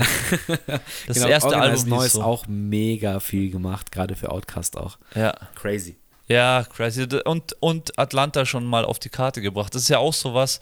Ähm, A-Town. A-Town äh, immer am Start gewesen, was ja auch vor allem in den 90ern und 2000ern noch gar nicht so bewusst war. Aber A-Town immer schon an, am Start gewesen. Klar, ähm, haben wir auch schon mal drüber geredet, so äh, LA und New York, die großen Städte, sage ich jetzt einfach mal, die hatten ja damals schon an die 10 Millionen Einwohner. Klar, dass da dann auch mehr ging und auch mehr Output am Start war, aber die ganzen anderen Städte hatten auch immer schon ihre Highlights. Und ich glaube, ich muss ihn jetzt einfach mal nennen, weil der Mann, ich weiß nicht genau, South Bay oder wo war das? Irgendwie im, im Süden, im Süden von der East Coast, also nicht ganz Florida, aber irgendwo das, im Süden, ich glaube so Carolina oder so, ähm, South Carolina, kommt der gute Timberland her. Den droppe ich jetzt uh, einfach, weil der Timbo Mann ist King. absolut äh, Legende, könnte fast schon auch auf der Eins stehen. Missy Elliott. Ist auf meiner Liste nur Platz 12. War ich auch ein bisschen Missy Elliott, Alia, Nelly Furtado, Leonardo, Justin Timberlake. Also der hat in den 2000er Jahren einfach schon jeglichen Pop Giganten produziert, was man sich nur vorstellen kann, oder hat, beziehungsweise hat die zum, zu den Pop-Giganten gemacht. Also Alia oh, ja. wurde durch Timberland so fett, Nelly Furtado wurde auch durch Timberland so fett und Justin Timberlake Okay, ja, klar, der die, war halt bei NSYNC schon am die, Start, aber. Ja, aber die Solo-Karriere von, von uh, Justin hat auf jeden Fall Jay-Z, äh, Jay-Z, Timberland geprägt. Ähm, da gibt es auch mittlerweile, der ist ja mit seinem Beat Club jetzt auch ganz in aller Munde. Ja, Mann. Macht auch viele Twitch-Livestreams, wo sich Producer von der ganzen Welt anhört. Ähm, und hat mit äh, Justin Timberlake auch jetzt ein Video rausgebracht, wo sie einfach eine Viertelstunde so, äh, gerade auch über die Sexy Back-Zeit und so erzählen. Kann ich jedem wärmstens nur empfehlen. Ist sehr schön, die zwei zu sehen, wie sie einfach immer noch halt befreundet sind, immer noch Kontakt haben immer noch beide wissen, wie sehr sie sich beide irgendwie befruchtet haben. Und die, äh, also die haben ja zu dem Zeitpunkt, egal ob es jetzt das Justified das erste Album ist oder eben, ich weiß nicht, wie das Sexy Back Album hieß, das ist irgendwie crazy, crazy, sexy, bla bla bla. Also das, wo auf dem Cover die Disco-Kugel eintritt. Aber wo, wo Sexy Back auf jeden Fall drauf ist, ähm, erzählen sie halt, wie das alles so entstanden ist und, und ist auch wieder so schön wie so ein Prozess, wenn einfach die zwei richtigen Personen, äh, ähnlich wie es Rick Rubin halt erzählt hat, Ja. ähm, wenn sich das einfach so gegenseitig hochschaukelt und man ja einfach äh, ganz natürliche Sachen dann irgendwie in den Tracks rein, äh, also äh, in den Tracks dann landen und es einfach so natürlich homogen entsteht. Ähm, und was kann man sagen? Get your freak on, Big Pimpin', Dirt off your shoulder, Ride or die, Work it, It's that, is that your bitch, äh, Make it better, Gossip Fox und was weiß ich, was Ja, ich noch alles muss auch immer diese Alia-Geschichte erwähnen, die ja für mich zu Ja. der Zeit, wo es rausgekommen ist, alles ein bisschen zu soft war. So, es war sehr, a woman. sehr, sehr, auch sie, einfach der Gesang war sehr soft, aber ich meine, die ist ja so, hat ja so elegenten Status, erreicht natürlich auch durch ihren frühen Tod, aber ähm, das hat schon auch mit dem Sound zu tun. Also dieser Sound war schon sehr special und auch heutzutage, ich meine, ich höre mir ja viel neuen Sound auch an, es gibt ganz viele Künstlerinnen, die genau auf diesen Style irgendwie starten. Deswegen, also, ähm, ja, die haben schon absolut auch so ein bisschen diesen RB geprägt, Timbaland und Alia zusammen. Und ja, Nelly Furtado war dann eher so, wie soll ich sagen, so, so, so der, der Ja, Phönix. da hat er, da hat er dann angefangen, dass eben seinen Sound, seinen klassischen Sound, den er immer halt irgendwie auch hatte, äh, poppig zu machen, was Ja, er dann auch mit stimmt. Justin äh, perfektioniert hat. Ähm, aber auch ja, Man Eater von Nelly Furtado oder jetzt fällt mir der zweite große Hit nicht ein. Absolut, ähm, ja, also das, da, da, da bleibt man hängen, das sind Ohrwürmer, noch und nöcher. Kann man nicht anders oder kann man nicht kleinreden. Ah, kommt's auch, äh, wir hatten das auch im, im, im Crew, im Hip-Hop-Crew-Cast schon ziemlich viel drin, aber mir fällt gerade noch äh, Will I Am ein, den man eigentlich auch fast nennen muss, der ja über Jahrzehnte auch andere Leute produziert hat. Der Mann von. ja, immer noch, denke ich mal. Der Mann von, ähm, wie heißt die Crew? äh, warum fällt es mir Black Eyed Peas. Black Eyed Peas, genau. Richtig, ähm, der hat ja auch krass. Where is the love? Äh, Der Klassiker, ja. Ähm, für, für Black Eyed Peas, aber auch danach ähm, diese ganzen Elektro-Hits, die er dann noch geschrieben hat und gemacht hat. Also, da läuft er immer noch regelmäßig im Radio, habe ich das Gefühl. Wenn ich das Radio aufdrehe, höre ich Will I Am's Stimme irgendwie auf irgendeinem David Guetta Remix, keine Ahnung. Also entweder bilde ich es mir ein oder, oder er liefert da schon so Sound-Sample-Pakete ab, die sich die Leute einfach nur noch einfügen. Und dann- Aber gefühlt ist der in jedem zweiten Track. Um es jetzt abzuschließen, auch aus der Riege ist äh, Wyclef Jean, den hatten wir auch bei der Crew ähm, auch drin, aber auch ein Produzent über lange, lange Jahre, sehr guter Produzent gewesen. Mir fällt immer der Song ein mit, wie heißt er, The Rock, Dwayne The Rock Johnson. Ja, Ähm, ist das, ja wo, wo der Rock das Intro einspricht, ja. Nee, ja, das ist nicht nur das Intro, sondern dann tanzt er, glaube ich, auch im Video und so. Das war so, so Das gut Collabo-Ding. Das hat auch er gemacht. Also ganz lustig auch, ich glaube, ganz, ganz cooler. Ja, Perfect Gentle, die Perfect Gentleman-Zeit von Wycliffe. Also auch ga- kurz nach den Fujis hat er auch zwei, drei Alben gemacht. Ey, großartig. Das ist einfach nur großartig. Und dann, Ähm, ja, Eric Sermon würde ich einfach nochmal in, den- in den Raum schmeißen, weil er mit Oh ja, EPMD natürlich ganz, äh, haben wir auch in der Crew-Folge ähm, sehr breit getreten und auch zu Recht. Hat aber dann auch äh, Redman oder Keith Murray oder auch in dieser ganzen 2000er ähm, Daft Punk wollte ich jetzt schon sagen. Def Jam, Def Jam Zeit hat einfach sau viele Leute produziert. Äh, How High äh, zum Beispiel gemacht und auch viel, ähm, ah, was war denn, wo war er denn auch immer Standard? Eric Sermon, das fällt mir nicht mehr ein. Also ist auch einer meiner. Death Squad hieß die Crew. Ähm, ja, stimmt. Death Squad mit Keith, mit Keith Murray am Start gewesen äh, und Richtig. äh, er hat auch gerappt bei der Crew. Also da gibt es auch ein Death Squad Album, das ist richtig. Ja, und fett. für Method Man Redman. Ja. Das erste Blackout-Album hat er auch ein paar Beats drauf abgeliefert. Und es ist auch einer, also es ist einfach ein nicer Dude. Da gibt es auch eine geile Folge Rhythm Roulette mit dem guten Eric. Äh, er ist sau sympathisch und ich finde, er hat auch einer, der seinen absolut eigenen Sound hat, gerade was die ba äh, Bass-Sounds und so angeht. Ähm, Habe ich immer rausgehört, wenn es ein Eric Simon-Beat war. Und auch einer meiner, ja, ich will jetzt nicht übertreiben, aber in meinen Top 10 Producer-Liste wäre Eric Simon auf jeden Fall drin, weil er so viele Tracks gemacht hat, die ich bis heute einfach mega geil finde. Ja, ich wüsste nicht, ich habe mir das ja auch überlegt, ich wüsste nicht, ob ich für insgesamt einen Top 10 machen könnte, sondern ich glaube, ich würde es so Jahrzehnte abhängig machen, so ein bisschen auch, weil sich der Sound für mich in meinen Augen, wenn ich das jetzt so retroperspektiv betrachte, auch so geändert hat in den Jahrzehnten. So, also es ist schon eklatant, was, was musikalisch passiert ist. Und man kann es eigentlich jetzt auch sagen, also für die, für die 20er Jahre kann ich es jetzt noch nicht sagen, aber auch in den 10er Jahren hat sich ja wieder extrem geändert mit diesem 808-Sound. Ähm, und 2000er Jahre, der dann eher poppiger und so geworden ist und 90er Jahre Boom Bap, ja klar, da müsste ich, glaube ich, so jahrzehntemäßig meine Top 10 machen. Dann würde es, glaube ich, funktionieren. Aber so overall Top Ja. 10, wo da der Eric Sherman landen würde, wüsste ich jetzt ehrlich gesagt nicht. Ja, weil ich tue mir halt dann eher schwer ab den 2000ern oder 2010er Jahren, ähm, da überhaupt noch 10 zusammenzukriegen. Doch, halt dann- absolut, klar. Ja, aber ich kenne die nicht namentlich so. Und ich kenne, also da sind wir wieder bei dem Problem, dass ich die dann auch nicht, nicht raushöre. Und deswegen sage ich, für mich ist da dann meine Top 10 die Leute, die ich halt, ähm, wenn sie einen Beat gemacht haben oder machen, äh, dass ich halt das höre so. Und äh, dass, dass ich die, dass sie sich rauskristallisieren und daraus äh, würde ich dann so meine, meine Liste machen.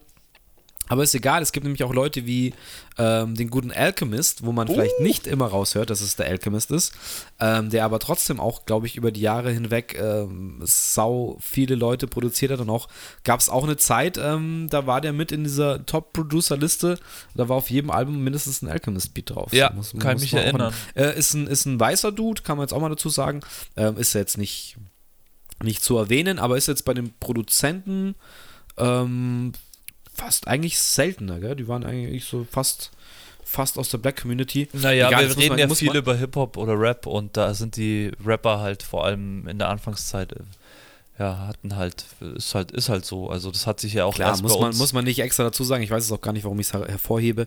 Aber ist einer der ersten, wo es mir halt aufgefallen ist, der als, als weißer Produzent da irgendwie ähm, schon seinen Fuß in der Tür hatte und auch immer wieder gebucht wurde für Beats und auch richtig krass äh, viel abgeliefert hat. Ja, also sag mal ein paar Bands, für, mit die, für die er produziert hat.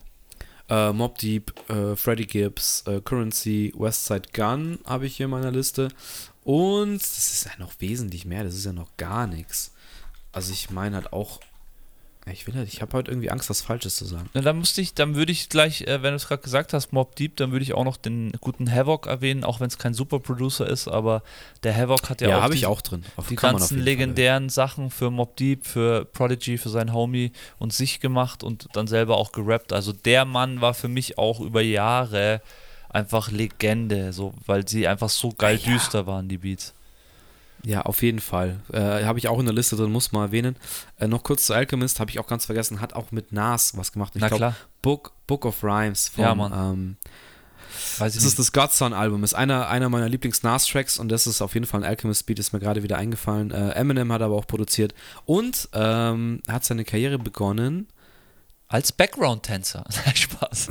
Nee, aber der ist auch Rapper anscheinend so. Produziert auch mit DJ Green Lantern ähm, hatte der auch zu tun, der für Eminems DJ ganz lange war. Naja, ist auch interessant. Ähm, aber gut, lassen wir jetzt mal so stehen. Ähm, Haywalk, genau, hast du schon genannt, sehr gut. Ich würde noch in den Raum schmeißen den guten Manny Fresh. Fresh. der bekannt ist durch, äh, ja, der war dann eher so im Süden unterwegs. Lil Wayne, Juvenile, Big Ti äh, Timmers, Timmers, Timers, weiß ich jetzt gar nicht. Ähm, und Young Jeezy hat viel produziert hat. Ja, Go nice. DJ zum Beispiel von Lil Wayne kann man da, denke ich, erwähnen. Oh, der ist fett, ja. I Miss My Dogs. Ähm, ja, hat auch ganz, seinen ganz eigenen Style irgendwie. Äh, ist auch ein super sympathischer Kerl. Gibt es auch eine Folge bei, bei Mass Appeal Rhythm Roulette auf YouTube. Checkt es aus, den guten Manny Fresh. Ähm, habe ich jetzt persönlich nie so krass gefeiert, aber auch die ganzen Artists nicht so krass gefeiert.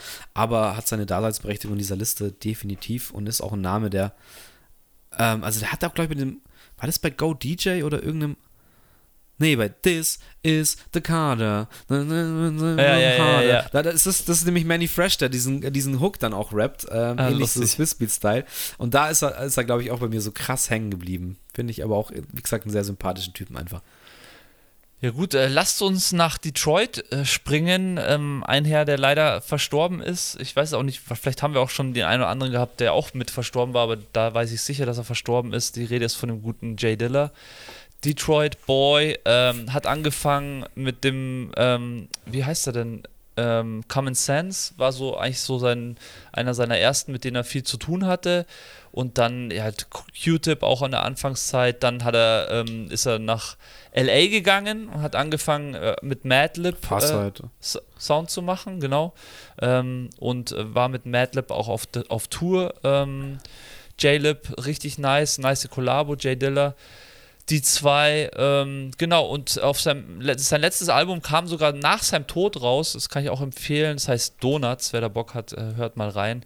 Jay Diller ist einer dieser legendären, wie soll man sagen, so, der hat so geile Soul-Beats gemacht. So, der legendäre, der legendäre Sample-Chopper, der hat den ganzen Scheiß eigentlich, dieses ganze Sample-Digging und das alles, also, also war nicht der erste, um Gottes Willen, aber der hat es auf ein neues Level gebracht. Und es gibt also wir haben ja auch in der, in der N-Rock-Folge ähm, sehr viel über ihn geredet. Da gibt es wirklich die Bücher, die geschrieben werden über, über wie er Samples zerhackt hat in so kleine Mikroteile und die dann komplett neu zusammengesetzt hat, dass was anderes daraus entsteht.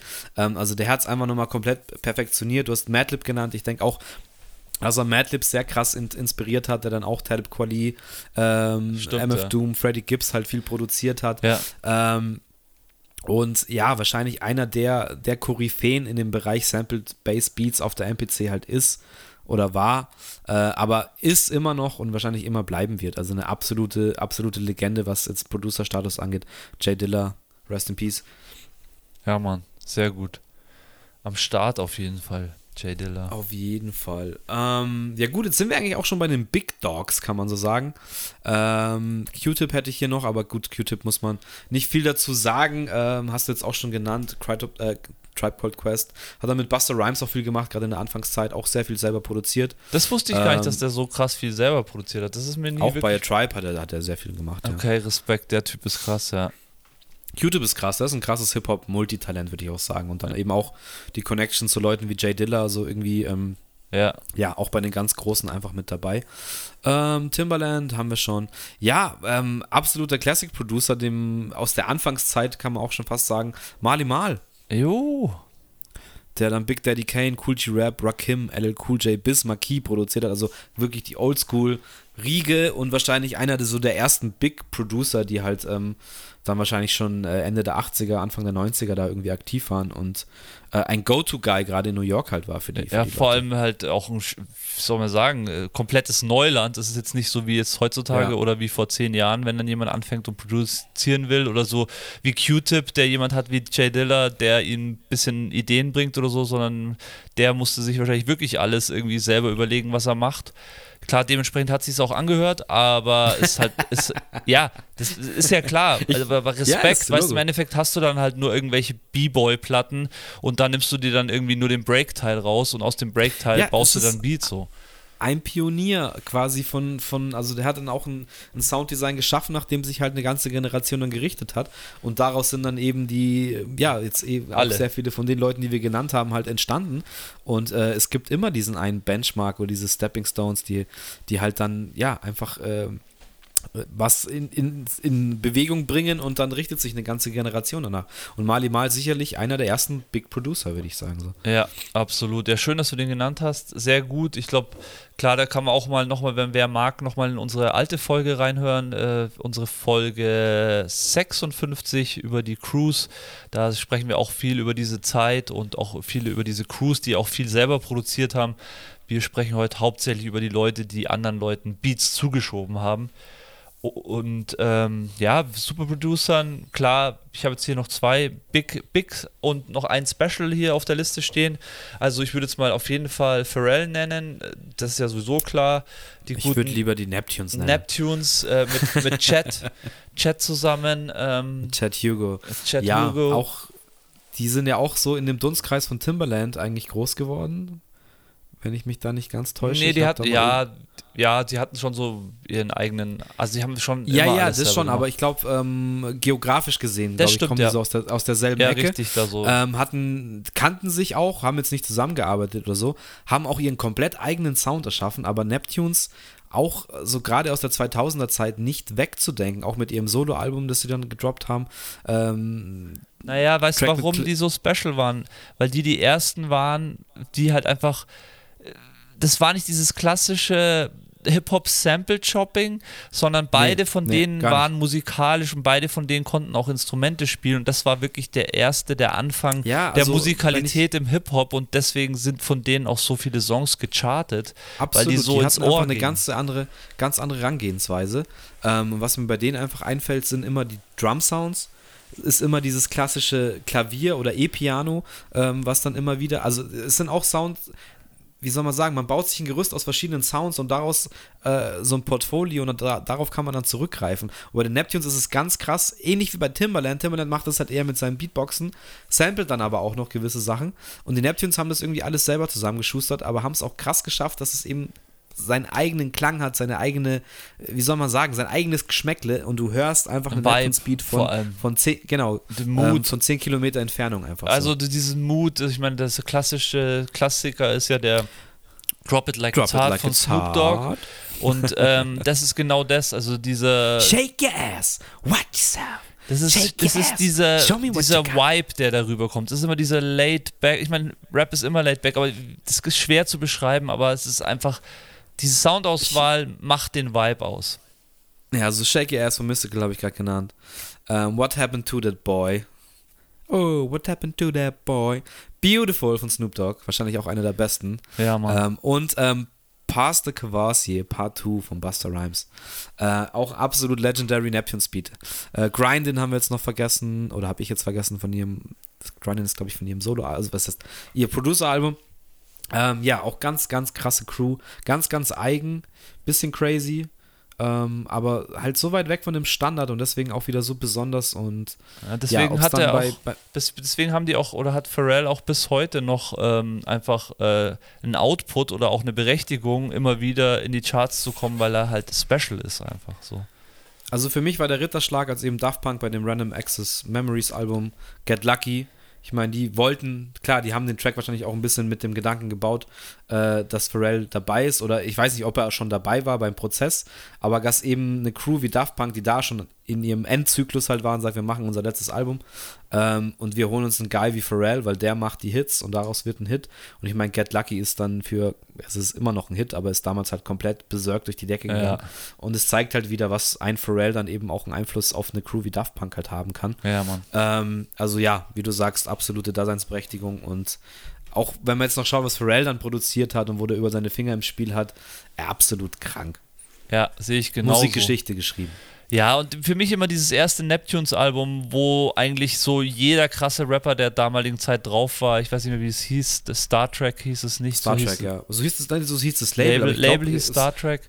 Das Album konnte, äh, warte mal, ich habe das gleich recherchiert, aber ich kriege es nicht Das war für mich, also das war so ein Startschuss auch. Ich glaube, weiß ich, es kam so 2001, 2002 irgendwann raus. Das war so ein Startschuss in eine neue äh, Ah, nee, äh, Hip-Hop-Rap. The Neptunes Presents Clones heißt Clones, das ja genau. Ja, Album, genau. äh, von 2003. Das habe ich auch noch original in meinem äh, Regal. Aber es stehen. wirklich einfach so ein Startschuss in eine neue, in eine neue Ära, Ära des Hip-Hop. Ähm, und ja, Light your ass on fire. Oh Mann, ja, das ist schon.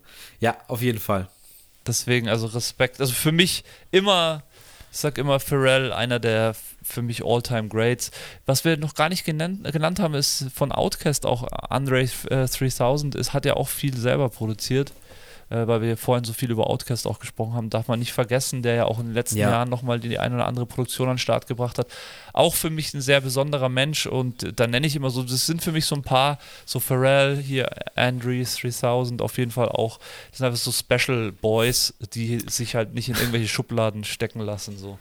Ich habe letztens den, ähm, kennst du den Film Be Cool mit John Travolta?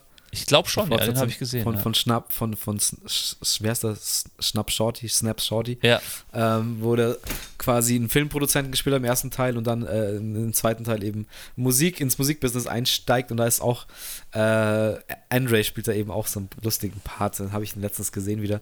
Absolut richtig, ist ein Charakter, der halt auch ja sehr viel geleistet hat.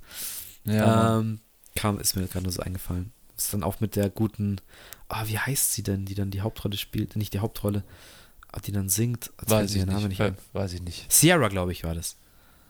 Die Sienna, Sängerin, die ach, Sierra. Sierra. Sierra, okay. Ja, egal. Ähm, wen ich noch drauf habe, wen wir auf jeden Fall erwähnen, also zwei habe ich auf jeden Fall noch, die man erwähnen muss. Über den haben wir gesprochen, über den haben wir gesprochen. Drei habe ich noch, vier habe ich noch, aber über den vierten müssen wir nicht lange sprechen. Ähm, ich würde auf jeden Fall wie immer den guten Pete Rock noch reinschmeißen, Unbedingt, ja. Ähm, weil der auch eine New Yorker Producer-Legende ist. Ähm, Tracks gemacht für CL Smooth. Ich glaube auch, dass, dass die ersten zwei Alben waren ja von den beiden zusammen. Ja. Äh, Heavy D, Nast, Ghostface Killer, Rake One äh, und auch ja sehr, sehr New York-lastig, würde ich jetzt einfach mal sagen.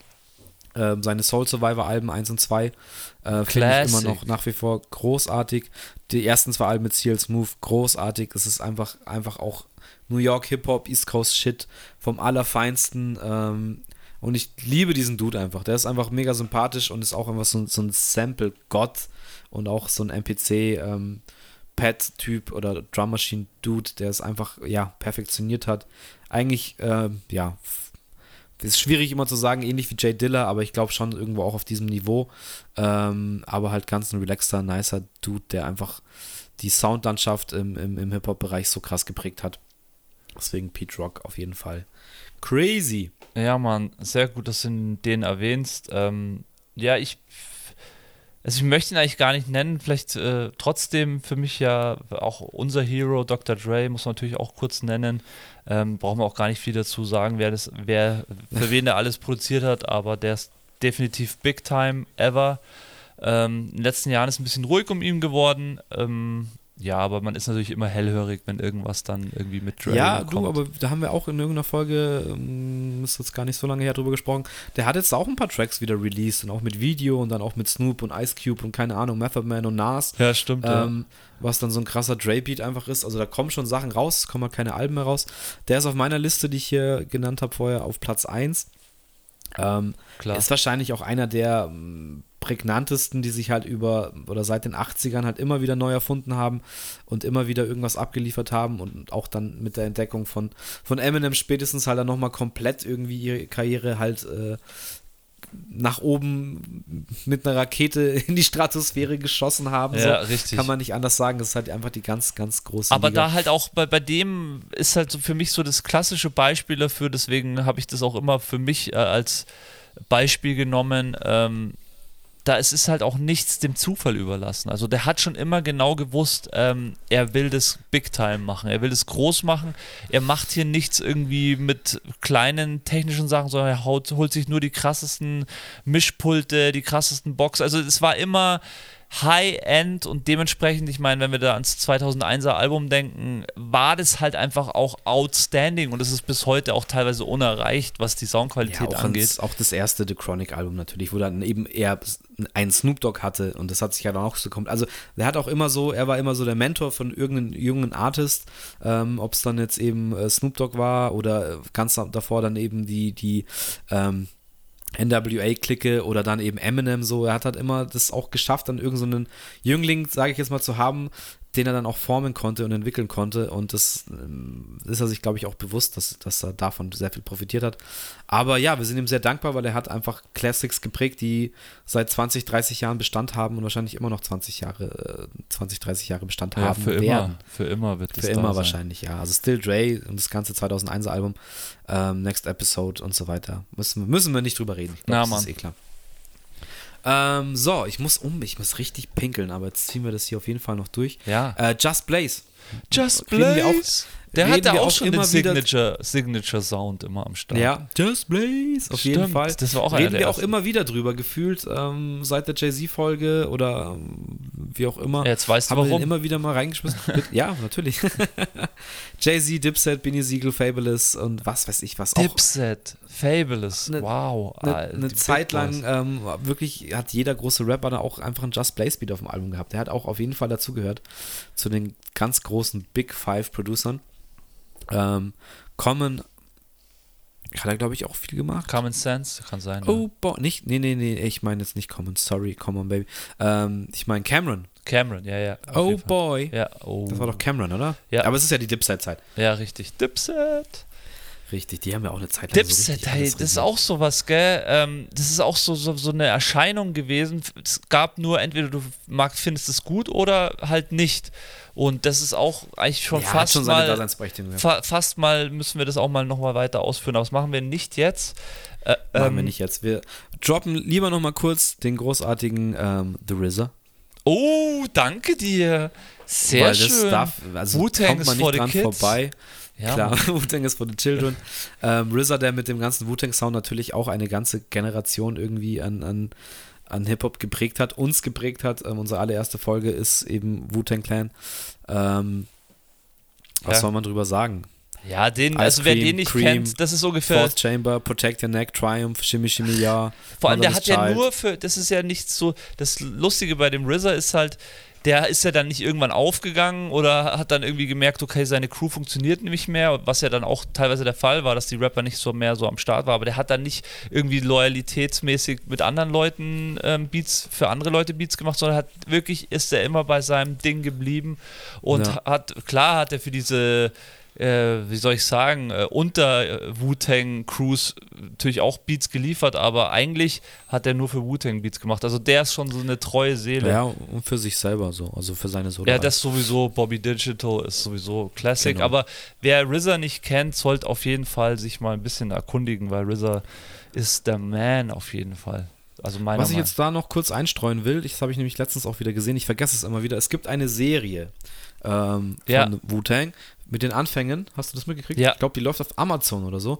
Ich würde da gerne mal reinschauen, habe es aber bis jetzt nicht geschafft. Ähm, aber ja, hiermit Reminder an mich selber. Schau dir das an. Zieh's dir rein. So, ich habe ich hab noch einen wichtigen Herrn, der gar nicht mal so viel mit Rap am Hut hat, aber trotzdem für mich irgendwie dazugehört.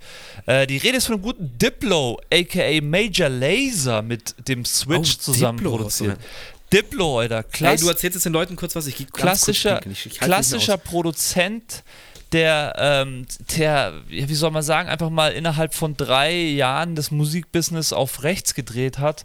Ähm, krass, also diese Major Laser Nummer damals hat uns alle extrem geflasht. Das war so ein Mix aus Dancehall, Hip-Hop, Ska, ähm, Elektro und hat irgendwie komplett so die, hat im Endeffekt einfach alles zusammengebracht.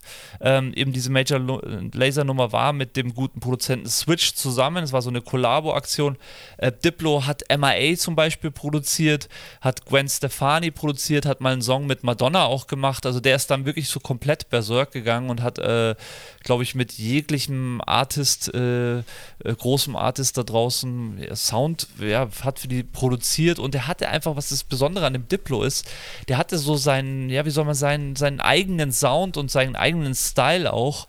Ähm, und ich glaube, daraus ist auch langsam so dieses ganze Pop und vor allem diese ganzen Remixe, diese House-Remixe auch entstanden. Ähm, das ist, ist krass, der Typ sehr besonders gewesen und ich kann immer sagen, auch da wieder äh, für euch da draußen, wer Bock hat, zieht sich mal wieder Major Laser rein. Ich kann dazu nur noch sagen: Guns don't kill people, lasers do. so heißt das erste Major, Labor Album, äh, Major Laser Album. Ähm, ja, kann man, ich weiß es, ich war jetzt kurz auf der Toilette, ich weiß nicht, was du jetzt äh, alles zu Diplo gesagt hast, aber wahrscheinlich alles, was wichtig ist, gehe ich davon aus. Richtig, ja.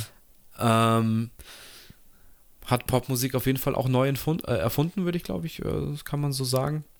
Ja, deswegen wollte ich den Und- auch nennen. Ist jetzt vielleicht nicht so dieser klassische Hip-Hop-Produzent oder äh, Nee, vom gar nicht, ich- weit ich entfernt. Aber für mich hat der wirklich über, wie ich, wie ich gesagt habe, auch Also mehrere Jahre einiges geprägt. Von auch. der Schaffenskraft und welchen Stempel er hinterlassen hat, finde ich schon, ist es ein nennenswerter Producer. Und es ist ja auch kein eindimensionaler Producer. Also der macht auch immer wieder so kurze EPs oder Mixtapes, eher EPs. Äh, dann ist mal eins Minimal, dann ist eins wieder die Major Laser. Die Major Laser Richtung ist ja eh so eine Richtung, die man auch gar nicht irgendwie kategorisieren kann. Nee, Dann macht er aber wieder Sachen mit Justin Bieber. Also hat auch quasi für mich Justin Bieber in eine Richtung gebracht, Entschuldigung, äh, Richtung gebracht, wo ich sage, ja, warum nicht? Warum denn nicht mit J Bibbs einen Track machen und es halt einfach mal anders aufziehen und nicht Baby, Baby, Baby, uh, sondern halt, ähm, ja, so wie die letzten Sachen sich halt angehört haben von, von dem guten J- äh, JC, sag ich schon. Ah, ja, ja, ja, ja. Äh, Ich bin auf jeden Fall aufgewacht, aber immer noch nicht fitter wie, wie am Anfang. ja, ähm, ich würde noch kurz, ganz kurz einen droppen, der nicht sehr bekannt ist, aber der finde ich einfach ein großes, krasses Talent ist. Ich habe auch schon öfters seinen Namen erwähnt.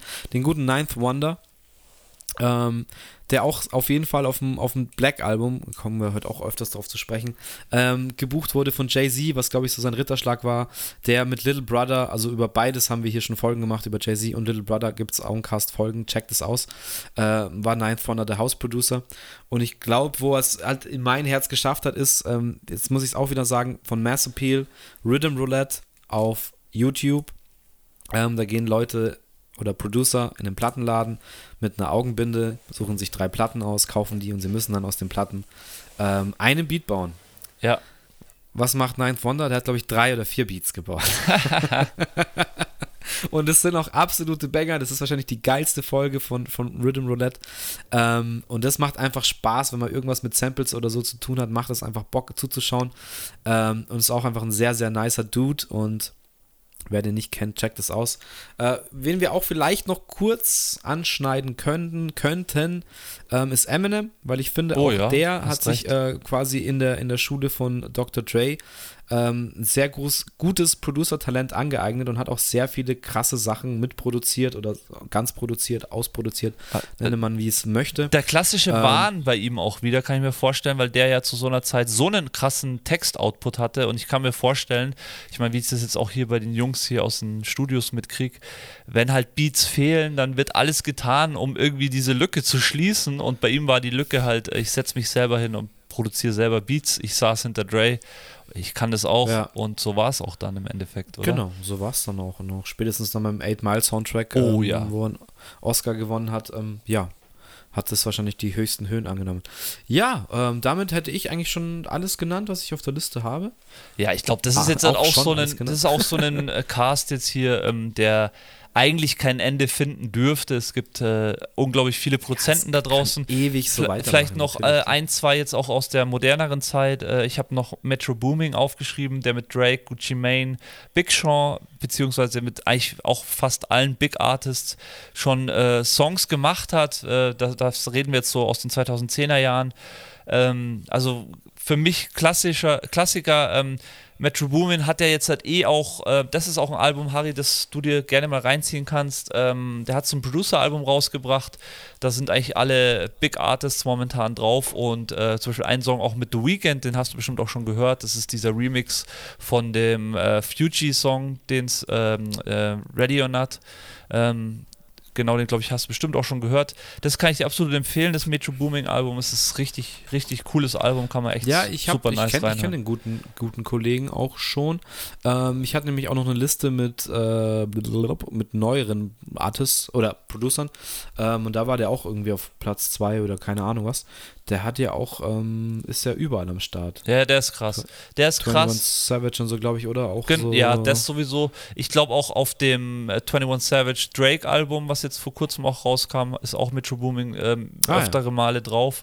Ähm, genau, den hätte ich noch gern genannt und ich hätte gern noch Mike Will Made It genannt. Ähm, der hatte mal so eine, ja, das hatte mal, der ist immer noch hart am Start. Der hat halt Future, Ray, wo ich immer nicht weiß, wie man die ausspricht. Ray Shremont, Shremont, oh, ich weiß es nicht, die hatten doch auch diesen Black, ähm, Black Beatles Hit-Song. Ähm, und äh, oh, Miley Cyrus hat er auch produziert. Also Mike Will Made It, auch auf jeden Fall ein krasser Produzent. Es gibt da auch wieder einige und wir reden ja hier auch jetzt wieder nur von Ami-Produzenten. Man darf ja nicht vergessen, es gibt in Deutschland ja auch viele krasse Produzenten. Aber das war jetzt so unsere Liste. Mixo, McCloud. Ja, wieder mal.